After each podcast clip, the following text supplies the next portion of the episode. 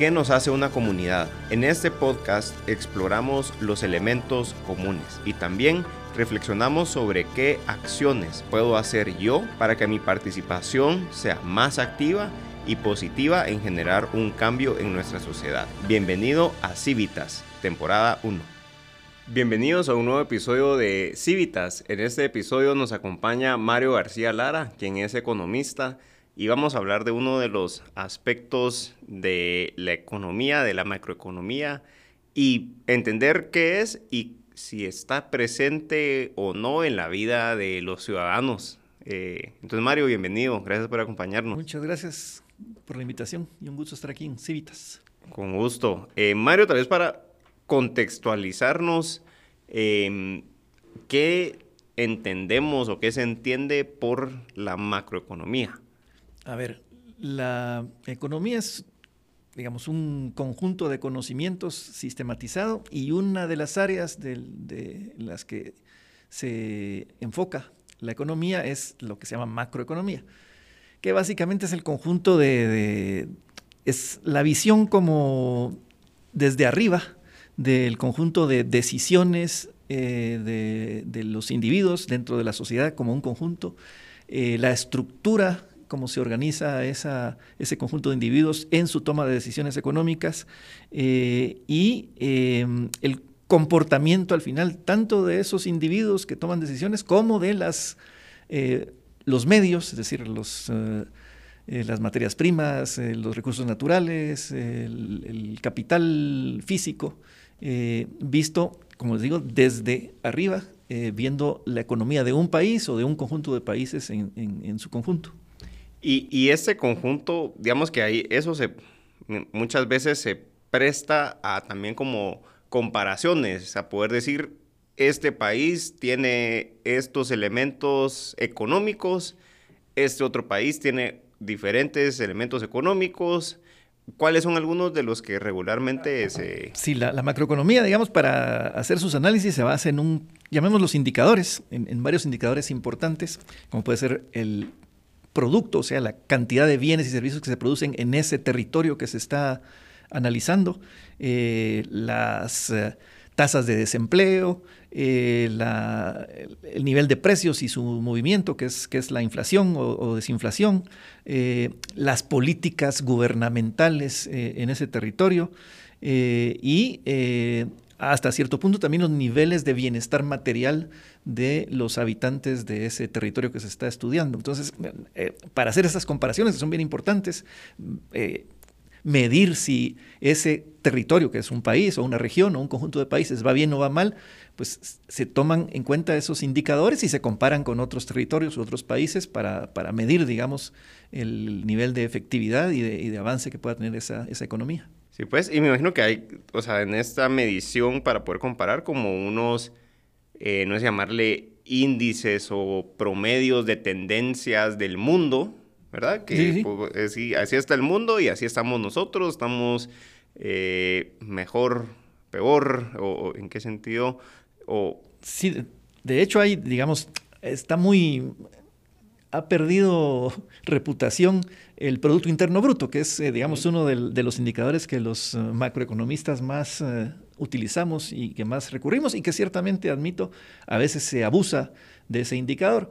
Pero ahora tiene tan mala prensa el PIB que parece que es malo medir el, Producto Interno Bruto, porque no mide si la gente es feliz o no y no mide si, si, si las abuelitas tienen más cariño de sus nietos y esas cosas, pero no lo mide, pues, nunca lo quiso medir.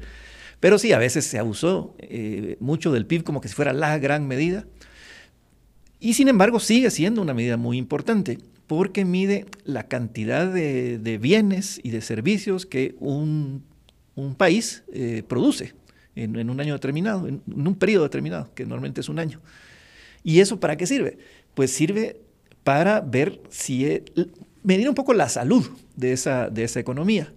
El, el, PIB, el Producto Interno Bruto, es que te dijera yo, es como, como eh, un indicador de salud que pasándolo a, las ciencias de la salud o a la medicina, podría ser eh, uno de los indicadores más importantes, que podría ser, digamos, las pulsaciones por minuto. Eh, si no hay pulsaciones, el individuo está muerto, y si hay muchas, está en riesgo, y si hay muy pocas también. Entonces el PIB es muy importante, pero digamos, las pulsaciones por minuto no te van a medir si, si estás bien de los huesos o...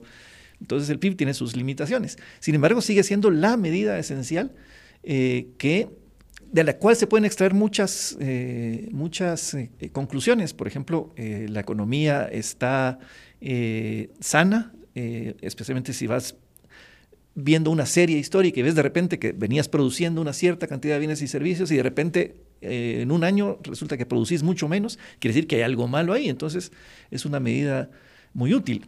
Si estás viendo, por ejemplo, cuánto produce eh, una economía y divides eso entre el número de habitantes, puedes tener una medida de productividad, digamos, de la economía. Y con esa medida puedes ver si eh, el, aparato productivo está siendo eh, efectivo, si está teniendo algún problema.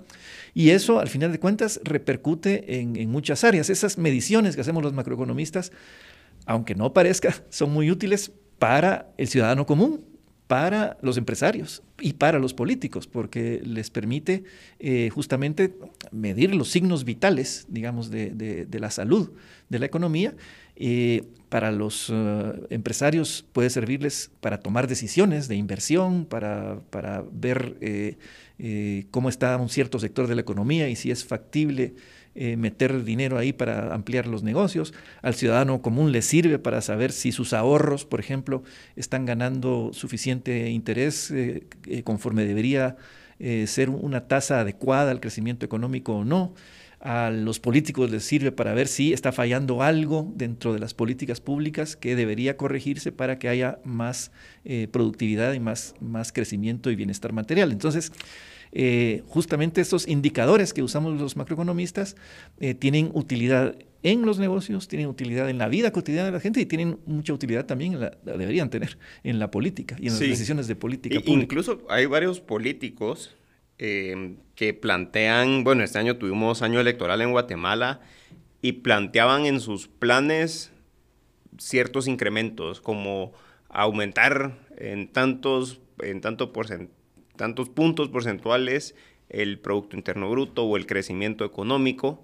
Em, digamos que esa es como la una de las metas finales, pero tal vez cómo se llega hacia ahí, o sea, cómo se pasa desde que un político o un grupo para hacer una política pública dicen queremos como país crecer por encima de tantos, tanto porcentual. Eso cómo se dirige una política para, llegar a, esa meta.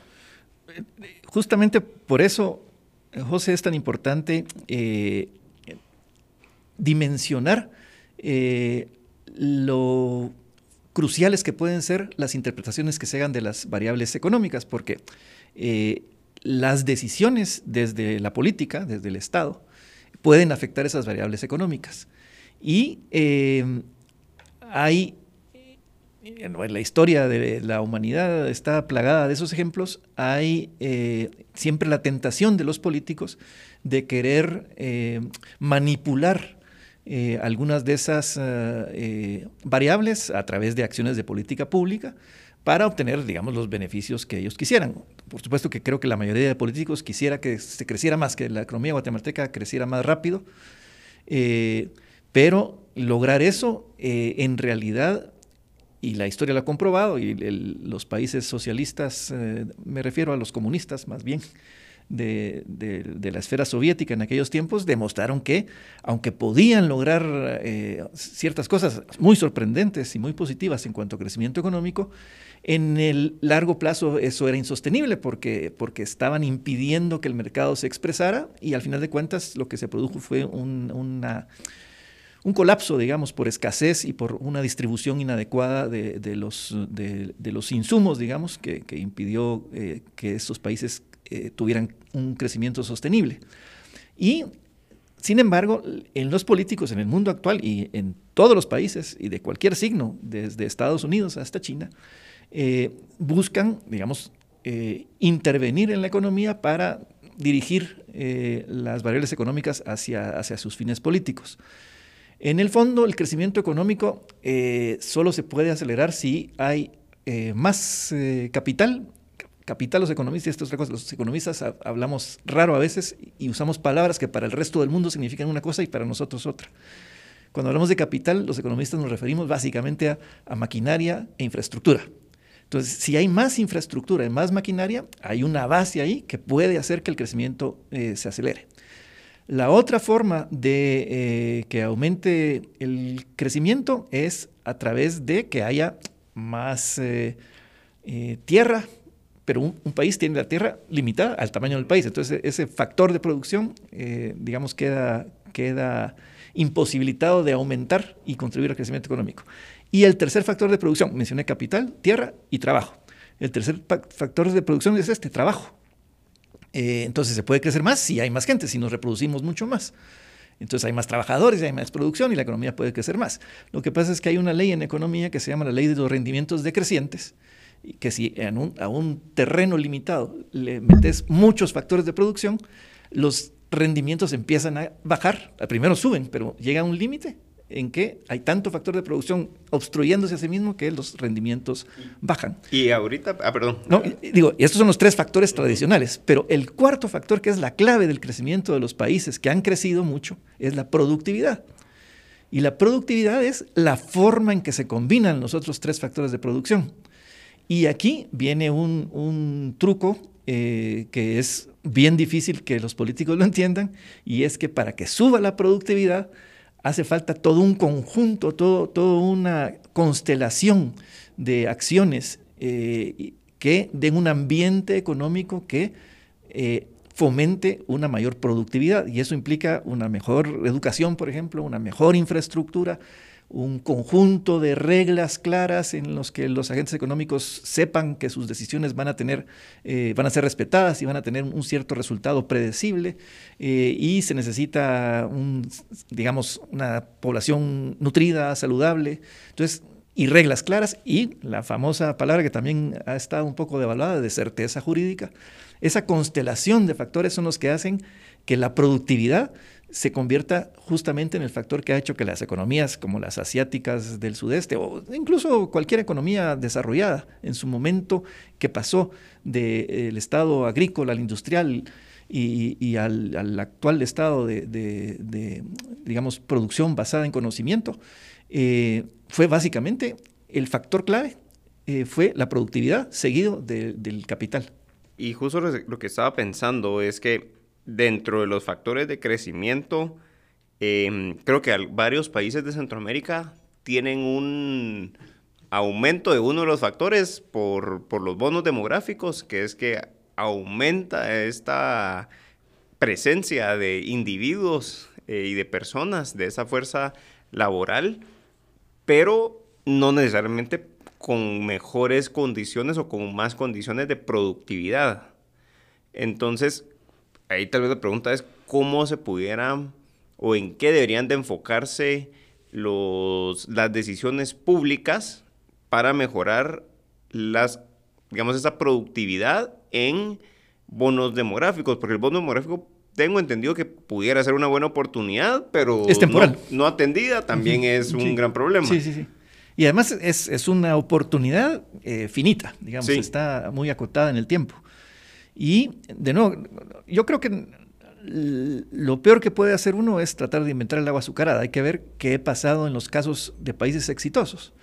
Y lo que han hecho esos países exitosos es eh, crear ese ambiente, digamos, ese ambiente favorable a, eh, a que la interacción entre los, eh, entre los individuos, entre los que ofrecen cosas y entre los que demandan cosas, entre los que emprenden un negocio y los que les eh, prestan dinero para hacerlo, entre los que les venden insumos y los que eh, compran insumos, todas esas interacciones tienen que, eh, para ser efectivas y productivas, tienen que darse en un marco de confianza y no es confianza de porque haya bondad y generosidad y, bonomía entre los agentes económicos. Esa confianza la produce el marco legal y el marco institucional de los países. Y yo no conozco ningún caso de un país que se haya logrado desarrollar y haya aumentado, su tasa de crecimiento económico y de bienestar material de la población que no haya tenido primero un conjunto de instituciones eh, sólidas y eficaces que dan confianza a los agentes. No estoy hablando aquí, y aquí no me atrevo ni siquiera a dar ese paso, de que tiene que haber democracia o no, porque en China, por ejemplo, no hay. En China lo que hay es un conjunto de instituciones que los agentes económicos, que son capitalistas, aunque no quieran admitir ni ellos mismos, confían.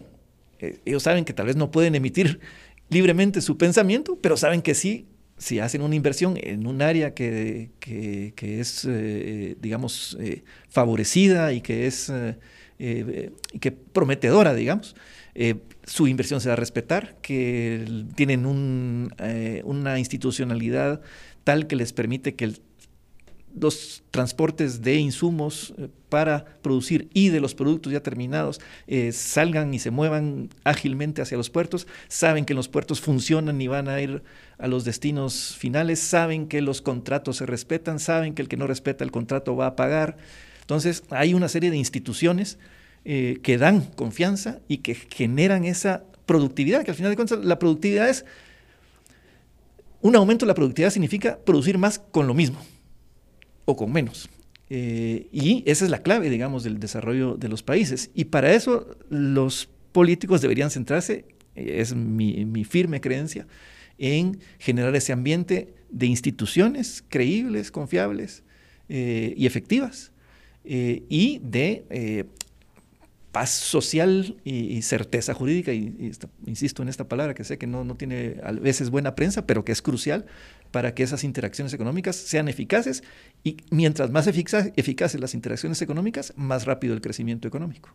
Y esa ha sido, digamos, una, como mencionabas, una ruta y receta exitosa de varios países que han pasado de economías, digamos, desde sus análisis y sus índices de la macroeconomía similares a muchos países de Centroamérica a ampliarse dos, tres, cuatro veces más de su productividad. sí, estamos o sea, hay casos que, ya son famosos, pero es, Corea, por ejemplo, que hace 60 años tenía un nivel de producción per cápita o de ingreso per cápita, como lo quiera ver, que al final es lo mismo, eh, igual un poquito más bajo que el de, los países centroamericanos. Y ahora eh, Corea del Sur es un país eh, claramente desarrollado, industrializado, basado en tecnología, eh, cuyo nivel de bienestar material por habitante es mucho, mucho más alto que el de cualquier país centroamericano. Y desgraciadamente, no solo Centroamérica, la mayoría de países de Latinoamérica, tenemos este, esta trayectoria histórica en los últimos 50 años en la que hemos crecido y eso nos mantiene como, no sé cómo decirlo, como contentos, satisfechos Contentos es una palabra no de felicidad, sino que contentos de que estamos, ahí vamos. Eh, y es cierto, y de hecho Guatemala, uno puede ver que Guatemala es un país que tiene, tiene muchas fortalezas en sus indicadores macroeconómicos. Y hay este indicador en particular, que insisto, es para mí sigue siendo el más importante, que es el del crecimiento de la producción, crecimiento del PIB. Si uno ve el crecimiento del PIB de Guatemala, es un crecimiento del PIB que, visto así en el largo plazo, se ha mantenido muy constante. Eh, a Guatemala le afectan las crisis mundiales bastante menos que a los vecinos. Eh, y eh, es, por lo tanto, uno puede decir una economía bastante resistente y fuerte, aguantadora.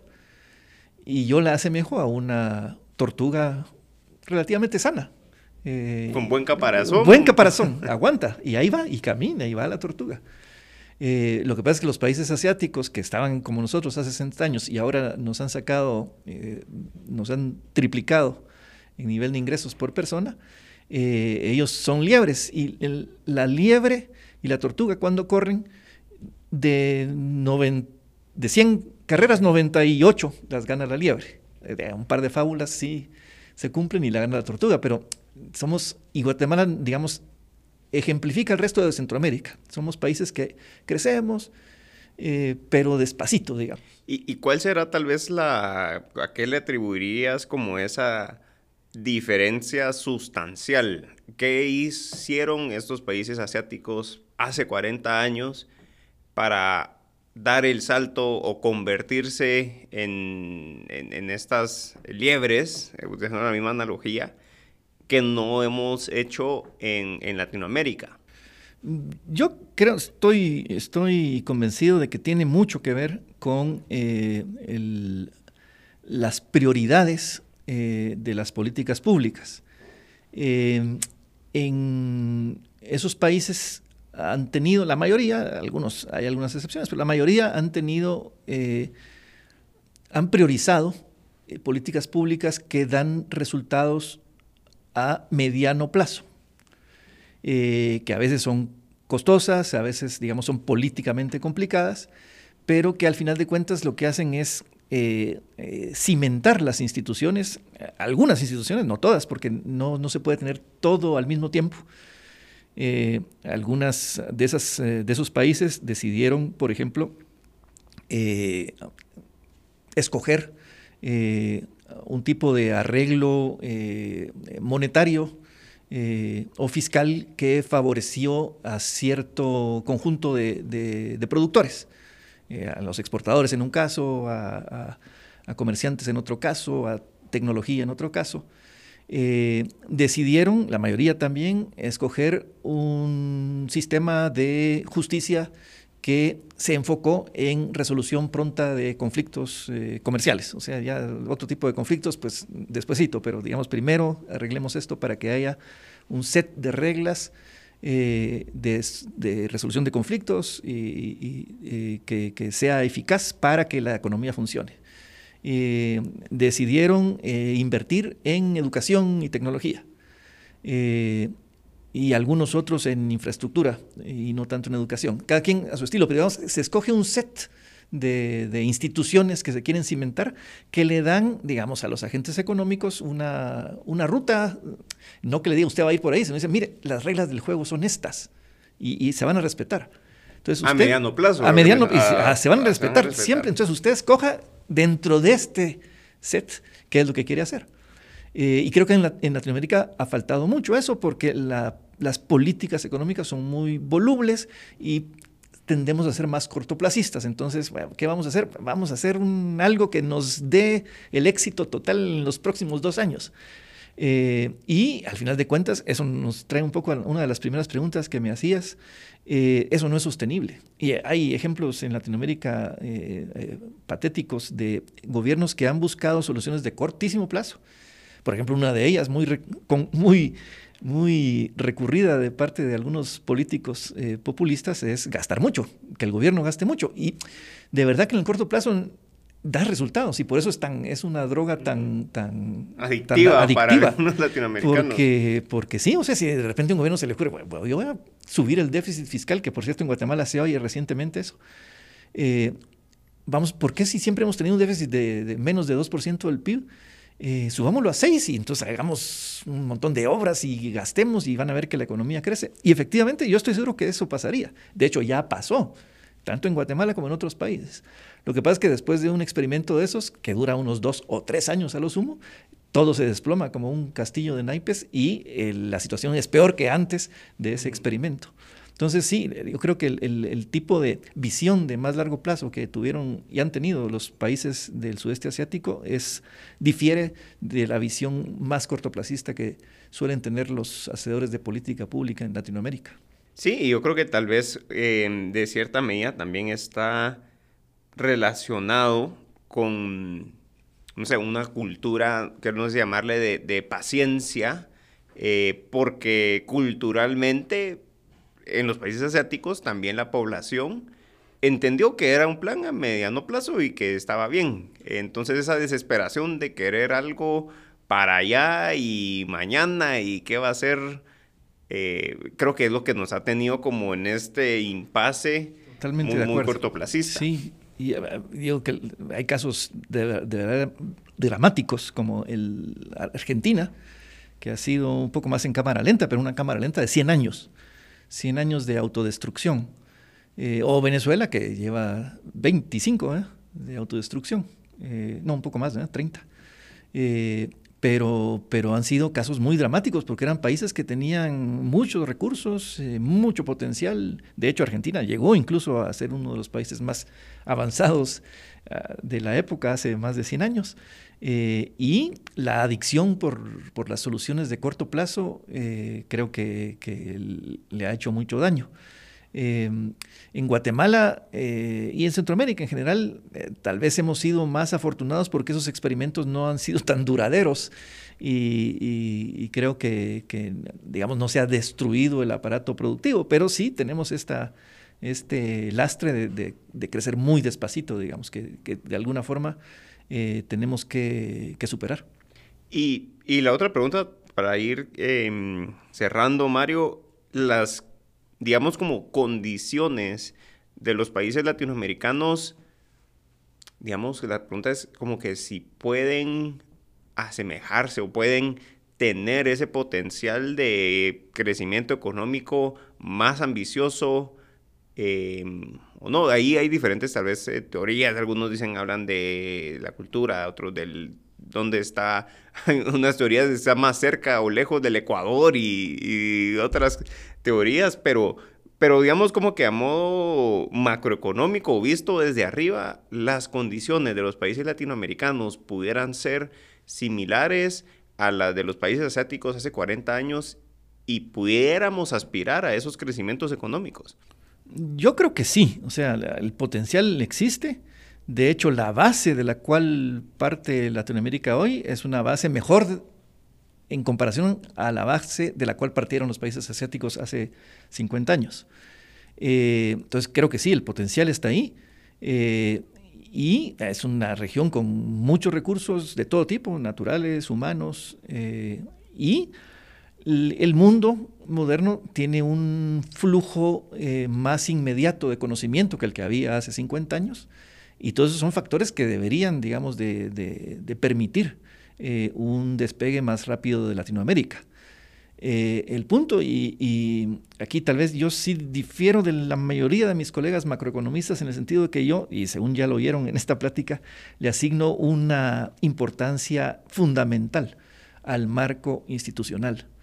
Eh, no es con, según mi, criterio, no es con experimentos, eh, digamos, focalizados, y menciono algunos que a algunos colegas les gusta, a mí no es que me disgusten, pero creo que distraen, como por ejemplo eh, zonas libres eh, o, no sé, incentivos específicos hacia el sector de innovación tecnológica. pueden ser útiles, pero digamos no son la base de un crecimiento sostenido y más rápido como el que han tenido otros países. Esa base es el marco institucional, es el nivel de confianza, e insisto, no confianza venida de la bondad y, de la naturaleza buena del ser humano, sino de las reglas claras y de la certeza jurídica de que las decisiones económicas se van a respetar y que hay un eh, horizonte de, reglas, eh, de costumbres eh, que dirigen, digamos, esas decisiones económicas hacia un puerto seguro y por lo tanto eso genera más intercambios, más actividad y al final de cuentas más crecimiento y más bienestar material. Perfecto, buenísimo Mario, pues muchas gracias por, acompañarnos, creo que tuvimos una muy buena eh, conversación alrededor de la importancia que sí tiene la macroeconomía y también como un instrumento para evaluar ¿Cómo, ¿Cómo vamos? No sé si hay algo que quisieras agregar antes de finalizar. Pues yo creo que, sí es eh, eh, importante que la gente en general entienda más la, macroeconomía, eh, en el sentido de que hay ahí una serie de herramientas que sirve para tomar decisiones de vida importantes para el individuo, para el empresario, para los políticos. Eh, y desmitificarla, que tampoco es, digamos, una, ah, ciencia oculta que de ahí van a salir soluciones mágicas. No, es, miremoslo como que fuera, eh, asimilémoslo a la medicina, como que es el conjunto de conocimientos que te permite ver cómo va la salud económica de una nación. Y mientras más se entienda eso, menos peligro hay de que se tomen decisiones equivocadas en lo individual, en lo empresarial y sobre todo en el área política. Perfecto, pues muchísimas gracias Mario y nos vemos en el siguiente episodio de Civitas. Creemos en el impacto de la comunidad, sé parte de ella. Comenta qué te pareció interesante, qué quieres que dialoguemos y conversemos en los siguientes episodios y deja un review en la plataforma de podcast favorita. Y comparte este episodio con alguien que quieras invitar a formar parte de Civitas.